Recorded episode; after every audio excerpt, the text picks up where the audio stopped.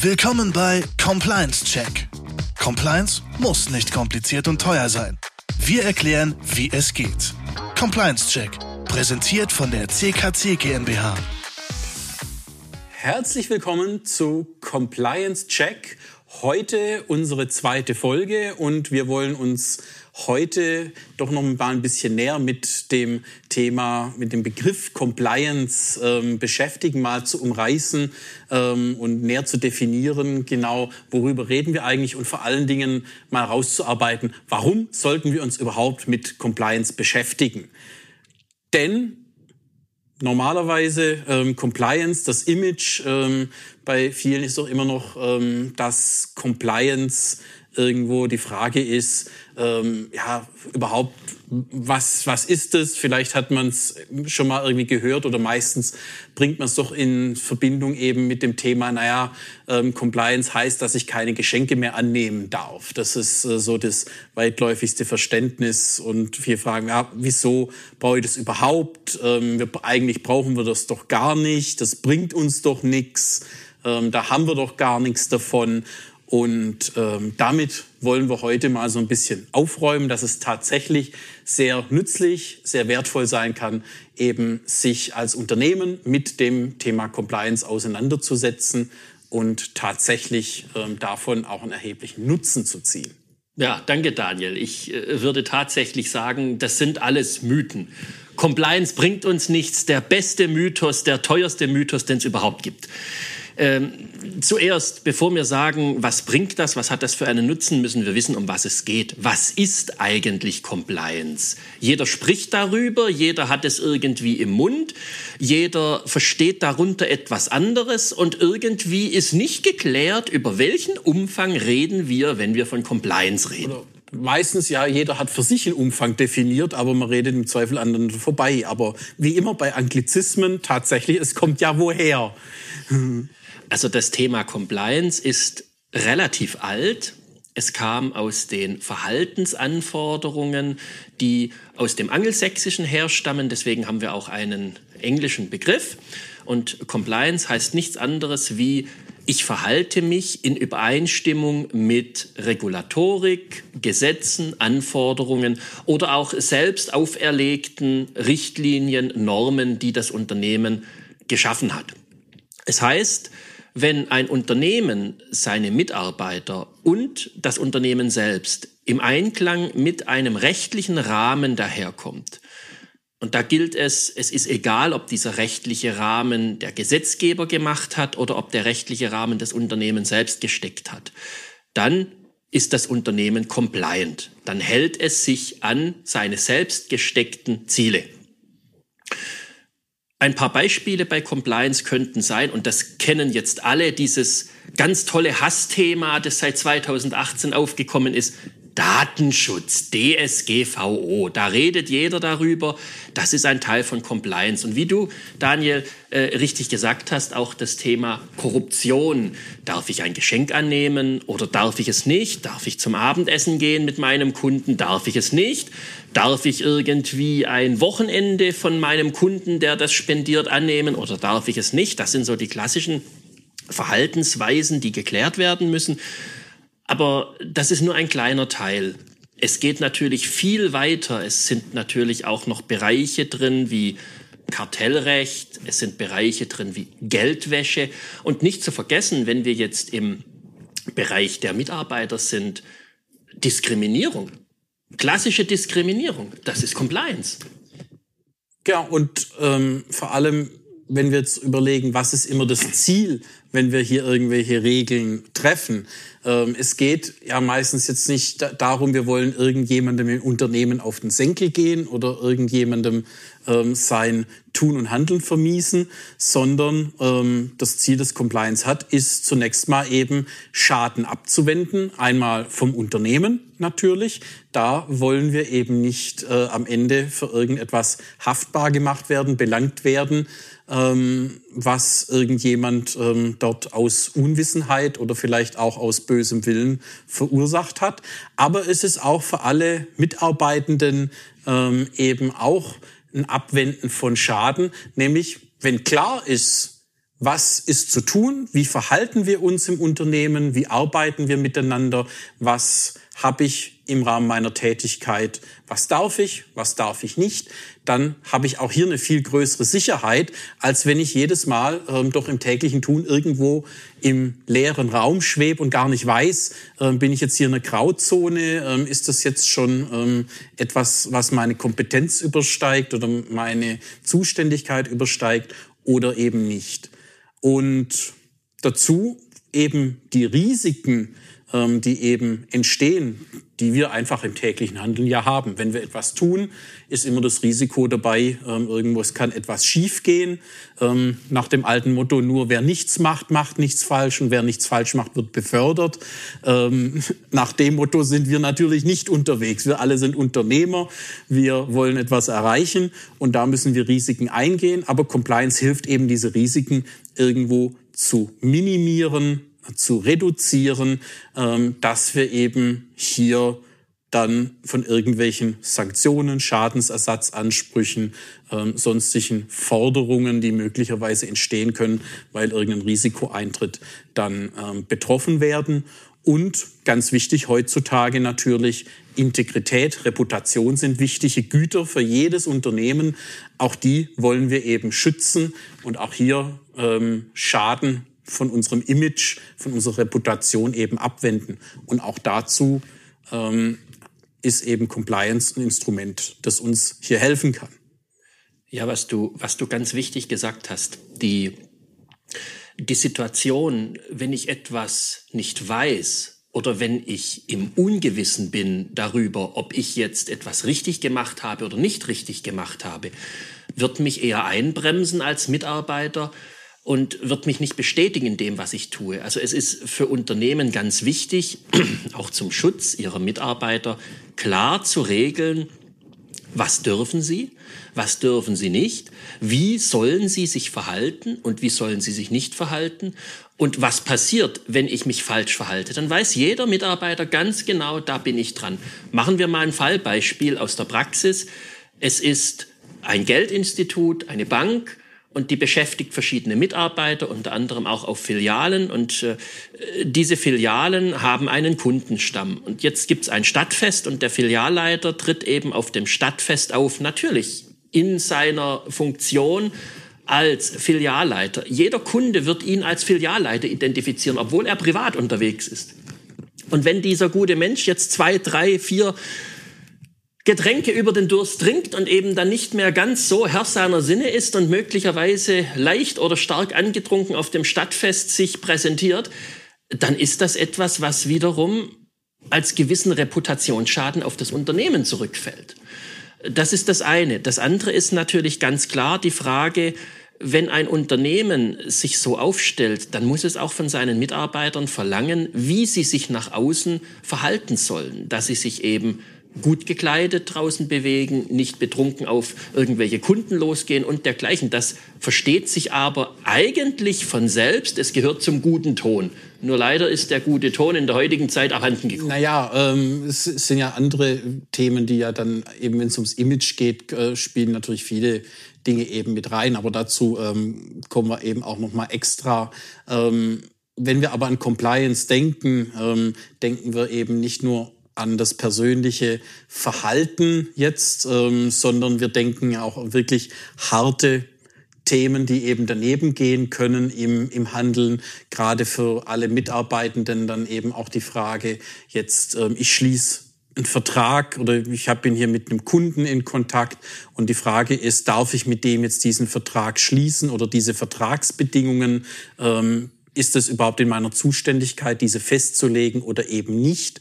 Also hier eben klar zu machen, bis wohin gehen Kompetenzen und bis wohin nicht. Das ähm, gehört ja ganz essentiell dazu. Und wenn sowas daneben geht, da findet man dann ja viele äh, Beispiele auch aus der jüngeren Vergangenheit, wo eben Compliance ähm, entweder versagt hat oder Compliance aktiv ausgebremst wurde, eben auch man die Compliance äh, Strukturen und Richtlinien außer Kraft gesetzt hat. Stichwort VW und Dieselskandal, wo man jetzt eben nicht und ja, im Nachhinein ja weiß, da hat eben nicht irgendwo Mitarbeiter XY im stillen Kämmerlein hier etwas sich ausgedacht und keiner wusste davon, sondern nein, das war von der obersten Führungsebene angeordnet, dass eben hier diese entsprechende Software eben eingebaut werden muss und eben unter Umgehung eben geltender rechtlicher Bestimmungen. Das ist genau das Problem bei Compliance, wenn wir ein Durchregieren haben von der oberen Führungsetage. Das Compliance nennt sich dann das sogenannte Overrulement. Das heißt, die Empfehlung von Compliance wird überstimmt. Die Geschäftsleitung hält sich nicht an die Empfehlung von Compliance, nämlich integer aufzutreten, dies und das, was verboten ist, nicht zu machen und dass dann eben Strafen ausgesprochen werden, so wie wir es jetzt gesehen haben bei VW, bei Audi, ähm, aber auch bei anderen Unternehmen wie aus der Finanzbranche, ganz bekannt Wirecard. Ähm, das ist selbstverständlich. Das, das Verständnis von Compliance ist, wenn ich Gesetze widerspreche, das heißt, diese nicht so im Unternehmen anwende oder umsetze, dann muss ich damit rechnen, dass wenn jemand diese Verfehlung feststellt, in der Regel ist das ein Prüfer oder eine Behörde, dass ich dann mit Sanktionen, also Bußgeldern und schlimmsten Fall mit Haftstrafen rechnen muss. Und genau das haben wir gesehen.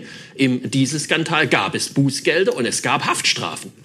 Ja, vor allem eben, wenn man auch sehen muss, wenn es um Compliance geht, dass andere Länder auch dort sehr viel strikter agieren, wie das Deutschland tut, zum Beispiel die USA. Nicht umsonst wurde der gute Herr Stadler in den USA dann ins Gefängnis gesteckt wegen dem Dieselskandal, weil eben hier explizit dann auch die persönliche Haftung ähm, und die persönliche Verantwortlichkeit ähm, da eben ähm, dann entscheidend ist und ähm, dann eben auch entsprechend sanktioniert wird, wenn man eben hier nicht nur fahrlässig, sondern hier wirklich vorsätzlich ähm, eben hier gegen seine Pflichten verstößt. Ja, was lernen wir daraus? Öfters mal Compliance fragen.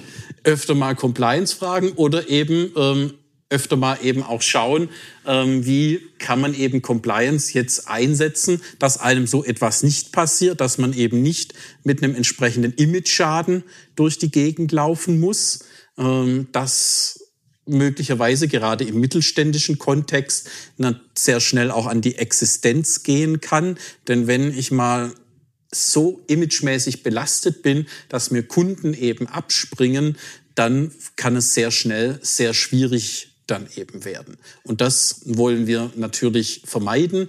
Deswegen ähm, für uns immer wichtig, Compliance ähm, zunächst mal eben immer ein Thema für die Führungsebene, weil am Ende des Tages im mittelständischen Unternehmen, wer ist derjenige oder diejenige, ähm, die da eben ähm, dann haftbar gemacht wird oder verantwortlich ist, ist immer die Geschäftsführung.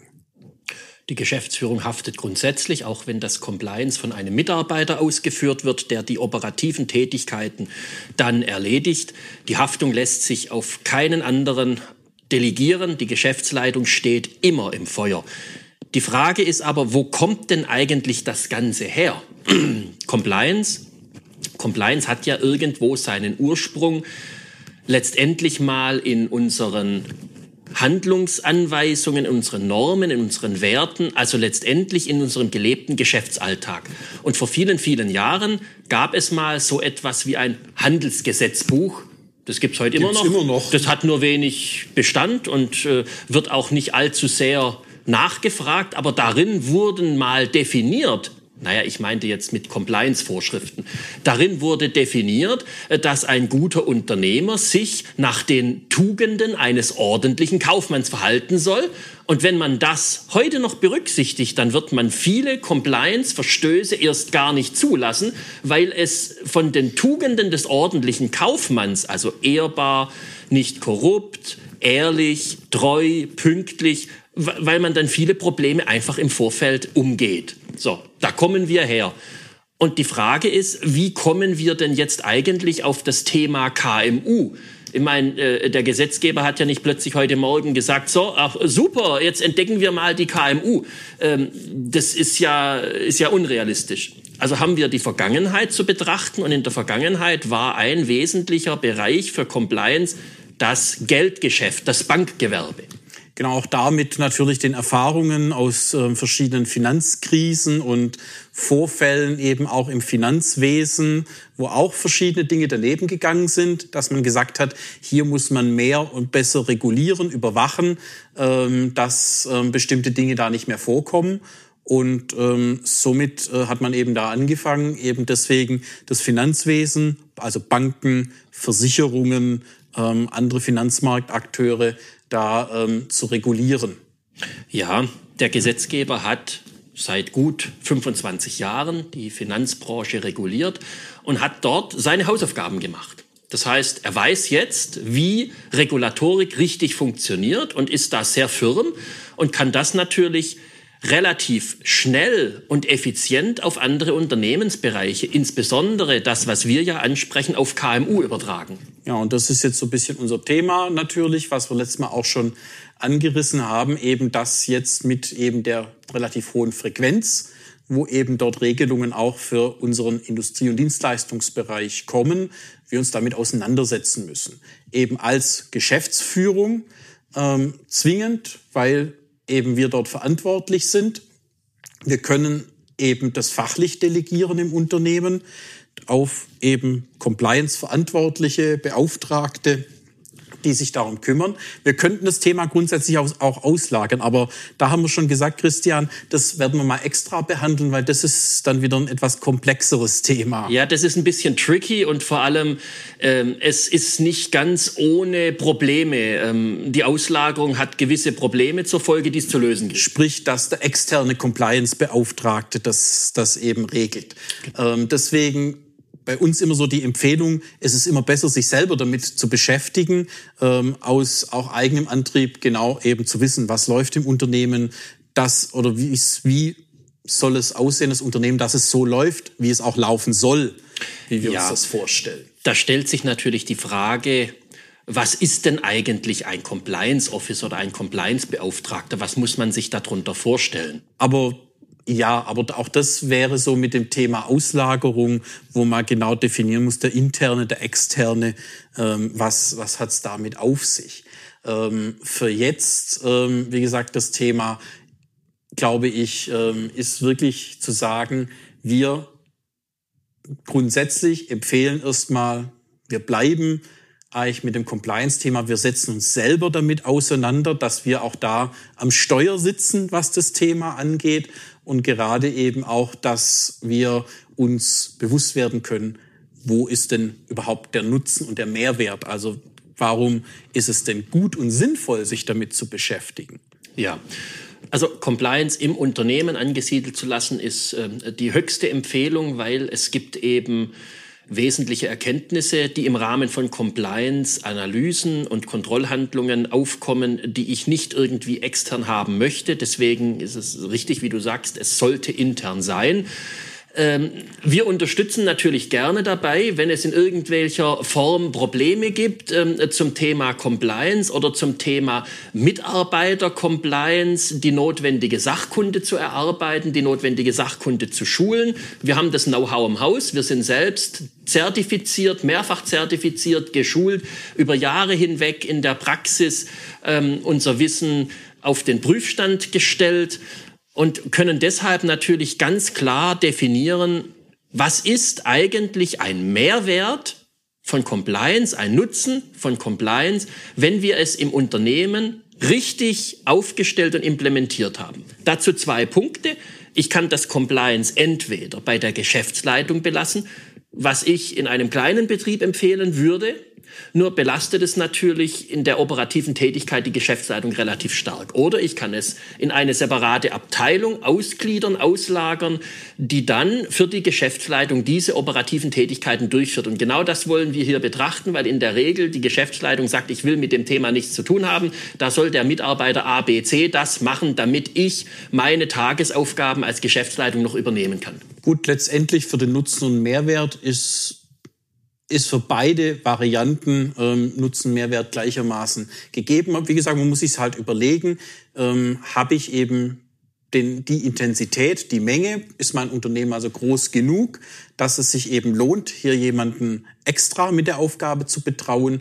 Oder ähm, ist man eben im kleineren Unternehmen unterwegs, wo eben die Geschäftsführung eh jeden Tag überall im Unternehmen unterwegs ist, um zu schauen, ähm, läuft alles, wie es laufen soll und ähm, dann eben automatisch eigentlich dieses Compliance-Thema eh de facto eigentlich schon mitmacht, nur halt nicht offiziell festgeschrieben, aber eh schon jeden Tag hinguckt, ähm, funktioniert das, passt das, ähm, ist das korrekt, wie es läuft ähm, und im Grunde man den Automatismus da schon eingebaut hat. Ja, böse Zungen behaupten, da ist Compliance ein Abfallprodukt. genau. Was bringt uns jetzt aber Compliance? Also der Mehrwert ist ganz klar. Wir hatten ja gesagt, wir haben gewisse Anforderungen gesetzlicher Art oder auch eigene interne Anforderungen. Wenn ich diese habe und ich habe das umgesetzt und meine Mitarbeiter halten sich daran, dann kriege ich ein gewisses Sicherheitsniveau. Ja, also im Sinne von wirklich Rechtssicherheit. Rechtssicher, genau. Und also, die zweite Frage ist. Also die Frage, wir, wir gehen also zu verhindern, letztendlich, wenn was daneben geht, dass irgendjemand von uns irgendwo strafentechnisch belangt wird. Ja, wir versuchen Bußgelder und Haftstrafen zu vermeiden. Die Mitarbeiter, also wenn man, wenn man bei Bußgeldern ähm, mal kurz dahinter schaut, es gibt ja zwei Arten von Bußgeldern. Bußgelder, die ein Unternehmen betreffen und Bußgelder, die einzelne Mitarbeiter oder die Geschäftsleitung persönlich betreffen. Das sind aus meiner Sicht die etwas gravierenderen Fälle. Und ähm, über Haftstrafen brauchen wir nicht reden. Das ist ein Super-GAU. Aber viel schlimmer ist noch, dass es in einzelnen Gesetzesanforderungen das Thema der Öffentlichkeit gibt. Also Stichwort Naming and Shaming. Es gibt äh, Portale oder auch äh, Datenbanken, wo Unternehmen eingetragen werden können, wenn sie einen Verstoß äh, begehen und dieses von einer Behörde oder einer Aufsicht festgestellt wird, können in gewissen Fällen diese Unternehmen mit diesem Verstoß in einer Datenbank gelistet werden und dann ist das öffentlich und das ist dann wirklich schlimm. Das ist dann quasi der Stern auf dem Boulevard. Genau, da geht es dann auch um solche Geschichten wie eben auch das Thema Ausschluss von öffentlichen Auftragsvergaben. Das ist ähm, natürlich auch dann neben dem wirtschaftlichen Thema auch nochmal ein entsprechender Image-Schaden, der eben damit mit drin hängt. Ähm, und hier die Sicherheit zu geben, auch wenn Mitarbeiter im Unternehmen draußen unterwegs sind und fürs Unternehmen handeln, auch dass ich dann eben als Inhaber oder Geschäftsführende, dass ich dort eben auch abends ruhig, ruhigen Gewissens in Feierabend gehen kann, nachts ruhig schlafen kann, ähm, dass ich eben dank Compliance eben weiß, ich habe eben hier ausgeschlossen, dass ich hier als Organisation, die sogenannte Organisationsverschulden, um den Begriff hier mal dann auch einzuführen, ähm, dass mir das nachgewiesen kann. Das heißt, dass ich als Unternehmen hier in meinen Organisationsstrukturen Fehler und Lücken habe, die eben hier ähm, nicht die gesetzlichen Anforderungen abbilden und ich deswegen belangt werden kann. Ja, das die andere Frage, wo ich vorher schon angesetzt habe, ist natürlich die Frage, wie seriös soll mein Unternehmen am Markt draußen auftreten? Und da ist natürlich die große Frage, je mehr ich Rechtssicherheit habe und je mehr ich natürlich auch das nach außen kehren kann, so nach dem Motto lieber Kunde, lieber Großkunde, lieber Zulieferer, lieber Endkunde oder lieber Privatkunde, das sind unsere Handlungsanweisungen, unsere Mitarbeiter. Wir gucken, dass die sich alle dran halten. Schaut mal, wie seriös wir sind. In bestimmten Bereichen kennen Sie das ja alle schon im Unternehmen. Viele von Ihnen werden wahrscheinlich eine ISO-Zertifizierung von Ihrem Qualitätsmanagement ähm, dann eben haben oder zum Beispiel vom Umweltmanagement. Das ähm, ist eben ja auch ganz klar, das haben Sie gemacht, eben auch um eine Integrität, eine Kompetenz, eine Seriosität nach außen zu dokumentieren. Wir liefern Qualität, wir schützen eben die Umwelt ähm, und das eben mit einer Struktur, das ist nicht nur eine Behauptung, sondern wir können das eben auch belegen.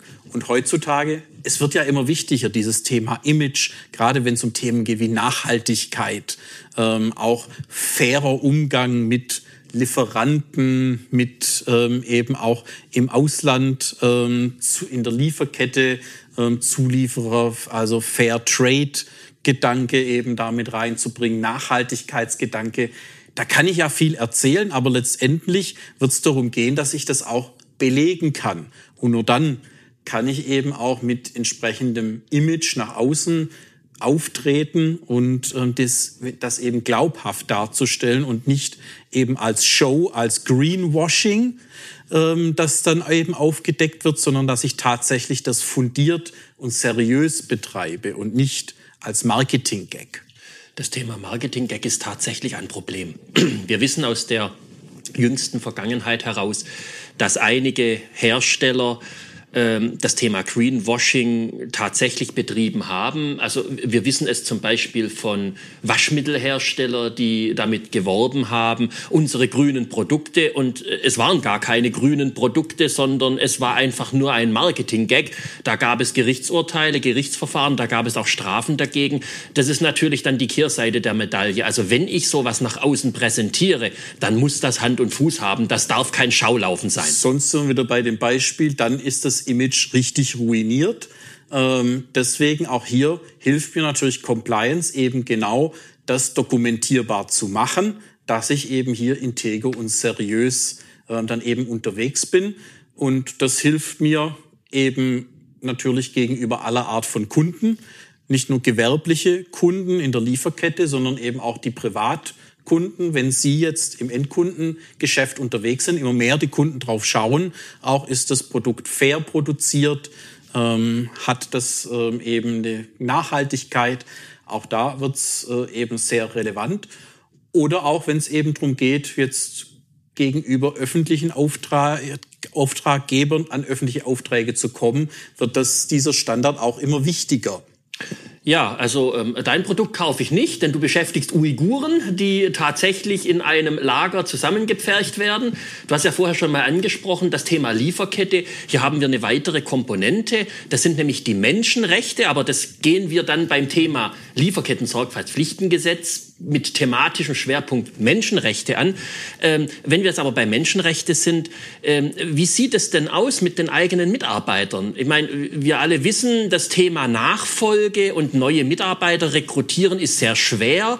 Jeder hat irgendwie zu kämpfen, seine Stellen zu besetzen. Wie sieht es denn damit aus? Genau, weil das Thema nach außen, ähm, der Nutzen und Mehrwert, das äh, klar, haben wir gut dargestellt, aber eben auch nach innen ist es ja ein ganz wesentliches Thema, doch das das Stichwort Unternehmenskultur wird heute ja immer mehr genannt und das Thema Werte im Unternehmen zu leben, ähm, auch das wird immer wichtiger, gerade für Fachkräfte aus der jüngeren Generation, wenn ich die gewinnen will, wo es eben nicht mehr nur darum geht, wie hoch ist die Überweisung jeden Monat, sondern die Frage eben auch ist, wie sinnhaftig ist meine Tätigkeit hier, in welchem Umfeld bewege ich mich denn hier? Habe ich ein gutes Arbeitsklima, ähm, ein gutes Miteinander im Unternehmen? Und diese Unternehmenskultur dann eben auch nicht nur auf der Homepage schön dargestellt mit irgendeiner Liste von Werten, sondern tatsächlich in eine gelebte Kultur zu bringen,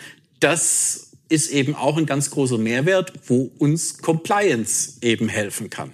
Ja, ich würde sogar sagen, das wird auf dem Rücken von Compliance entstehen, wenn die Unternehmen es schaffen, ihre Mitarbeiter sich hinter sich zu versammeln. Das hängt an den Führungskräften, wesentlich an den Führungskräften, die hier nicht nur mit einer Fachkompetenz glänzen müssen, sie brauchen zudem heutzutage viel mehr die emotionale, die soziale Kompetenz, um ihre Mitarbeiter abzuholen. Ganz klassischer Fall. Sie müssen sich um die Mitarbeiter kümmern, auch wenn es um Belange möglicherweise im Privaten geht. Denn ein Mitarbeiter, der eine Belastung hat, wird immer schlechtere Qualität liefern können wie jemand, der frei in seinem Handeln ist. Und genau das ist das Thema, was Führungskräfte umtreiben muss. Das Stichwort lautet hier Tone from the top. Ich nehme meine Werte, ich hänge sie als Aushängeschild da und ich sage, jawohl, wir die Führungskräfte, die Geschäftsleitung lebt den Unternehmensmitarbeitern das vor. Leider ist das oftmals in Unternehmen nicht der Fall. Gerne ist mal das Thema Wasser predigen und Wein trinken. Ja. Und das darf natürlich nicht sein. Deswegen auch unsere Empfehlung oder hier eben immer, wenn wenn wir eben mit dem Thema Compliance oder wenn Sie anfangen mit dem Thema Compliance sich auseinanderzusetzen, in aller Regel wird es eben losgehen mit einem sogenannten Code of Conduct, mit einem Verhaltenskodex, dass man sich einfach mal gemeinsam im Unternehmen Gedanken macht, wie wollen wir eigentlich miteinander arbeiten?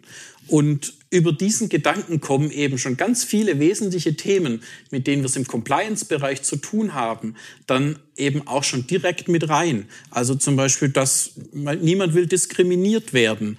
Also sind wir eben da schon dabei, dass wir Werte haben, Ziele haben, Maßnahmen haben, die Diskriminierung verhindern. Und eben dann im nächsten Schritt genau die ersten, die das leben müssen, sind eben die Vorgesetzten, die Geschäftsleitung, dass die eben mit, mit ihren Mitarbeitern dann irgendwie vom Herrn oder von der Frau Müller sprechen und nicht von der grünen Trulla. Ja, das ist ja wieder das Thema Diskriminierung, das kennen wir. Da kommen wir dann auch tatsächlich genau. in unserer Folge Antidiskriminierung darauf. Da gibt's einige unschöne Beispiele. Ähm, das Thema Mitarbeiter und Führungskräfte ist tatsächlich noch ein relativ großes Thema weil die Führungskräfte immer nach außen glänzen wollen, aber nach innen das Problem haben, wie genau hole ich denn eigentlich meine Mitarbeiter ab? Und weil die Mitarbeiter, mein, wir sind zwar irgendwie alle gleich vor dem Gesetz, aber jeder Mitarbeiter hat seine eigenen persönlichen Vorlieben und Bedürfnisse. Und das muss die Führungskraft verstehen und auch akzeptieren, dass sie auf jeden einzelnen Mitarbeiter einzeln eben eingehen muss. Genau, und hier hilft eben auch wieder Compliance, weil wir eben hier Regel, einen Regelrahmen eben schaffen, wo eben für jeden auch klar ist, was ist zu tun, was sind meine Rechte, was sind meine Pflichten und ähm, wie ist das Verhältnis miteinander, welchen Umgang pflegen wir und was aber eben auch passiert, wenn das eben nicht funktioniert, wenn hier jemand gegen die Regeln verstößt, auch das ist ja wichtig, oder eben auch, wo kann ich hingehen, wenn ich eben hier auch mitbekomme, dass etwas schief läuft. Also Stichwort eben Hinweisgebersystem oder eben auch ähm, Ansprechpartner, Vertrauenspersonen im Unternehmen, an die man sich ähm, dann eben wenden kann.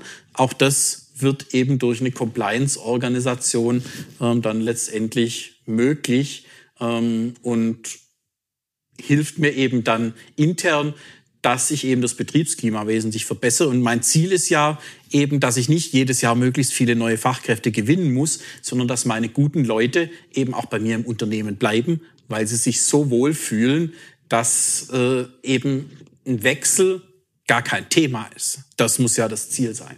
Also fassen wir zusammen. Der große Nutzen für Unternehmen, die ein vernünftiges Compliance nicht nur eingeführt, sondern auch ausgerollt haben und leben, ist das Thema, sie haben die Sicherheit, sie haben die Rechtssicherheit, sie glänzen nach außen durch Integrität, durch ein seriöses Auftreten, sie haben eine Unternehmenskultur geschaffen mit einem vernünftigen Rechtsrahmen, den nicht nur die Führungskräfte wollen, sondern den alle Mitarbeiter akzeptieren, sich daran halten und leben. Wir bekommen eine gewisse Verbindung der Mitarbeiter mit dem Unternehmen, ein Wir-Gefühl. Wir sind das Unternehmen. Ich bin stolz, Teil dieses Unternehmens zu sein, weil und wir bekommen natürlich das ganz große Thema der Nachfolge, Regelung oder auch der Mitarbeitergewinnung, denn wir haben ja das Problem, dass viele, die in Ruhestand gehen, nachbesetzt werden müssen in den Stellen. Das heißt also, die Nachbesetzung mit jungen Mitarbeitern ähm, hier zum großen, großen Marktthema wird, denn die Anforderungen junger Mitarbeiter sind oftmals anders als die Anforderungen der ausscheidenden Mitarbeitern. Auch da hat Compliance natürlich ein wesentliches Merkmal dafür, denn wenn man nach außen sich darstellen kann und sagen kann, jawohl, ich habe meine Bedürfnisse der jungen Generation verstanden und wir als Unternehmen richten uns danach aus, dann wird es eine mit, mit hoher Wahrscheinlichkeit eine positive Entwicklung geben, dass erstens wenig Fluktuation stattfinden wird und zweitens ich auch morgen noch Mitarbeiter und Mitarbeitende finden kann, die in meinem Unternehmen eine gute Arbeit leisten können und wollen, ohne dass sie sich in irgendeiner Art und Weise zu sehr eingeschränkt oder eingegrenzt fühlen durch Regeln. Das ganze System muss so gebaut sein, dass es kein Regelsystem ist im Rahmen einer Verbotsordnung, sondern die Mitarbeiter verstehen, dass sie selbst geschützt werden durch einen Rechtsrahmen. Und auch hier da kommen jetzt zum Abschluss äh, auch nochmal drauf zu sprechen, unser Compliance Check. Ähm, dann eben darf ich Ihnen da wieder ans Herz legen, ähm, mit einem überschaubaren Aufwand eben hier im Rahmen vom Interview mal rauszufinden, wo stehen wir, weil tatsächlich, ich bin auch hier überzeugt, die allermeisten von Ihnen im Unternehmen haben eine sehr gute Unternehmenskultur, sind total seriös unterwegs, halten sich an Recht und Gesetz ähm, und da läuft vieles eben schon so, wie es laufen soll. Ähm, in vielen Fällen fehlt es vielleicht dann an der Dokumentation, dass das nirgendwo aufgeschrieben ist, die gelebte Praxis oder ähm, dass an einer oder anderen Stelle nach, nur nachjustiert werden muss. Aber ähm, ich bin mir sehr sicher, viele von Ihnen sind da schon richtig gut unterwegs und machen Sie das doch belegbar und objektiv nachlesbar. Ja, Daniel, danke. Da gilt das alte Sprichwort, Sprichwort not documented, not done. Ähm, was der Prüfer immer so schön sagt, was nicht niedergeschrieben ist, zählt für mich nicht. Das war's von heute, von uns, vom Compliance-Check mit unserem Thema allgemein Compliance. Was ist das? Was bringt uns das? Ich freue mich, wenn Sie auch wieder einschalten bei unserem nächsten Thema und äh, wir melden uns wieder in 14 Tagen. Genau, wir freuen uns drauf. Dann werden wir mit dem aktuellen Thema ähm, tief in die Materie oder tiefer in die Einzelmaterie einsteigen äh, mit dem Thema Hinweisgeberschutz ähm, und da Ihnen verschiedene Themen ähm, aus der Sphäre dann näher bringen. Also, wir freuen uns drauf. Bis zum nächsten Mal und alles Gute bis dahin. Vielen Dank, machen Sie es gut. Auf Wiedersehen. Das war der heutige Compliance Check, präsentiert von der CKC GmbH. Vielen Dank fürs Einschalten und bis zum nächsten Mal.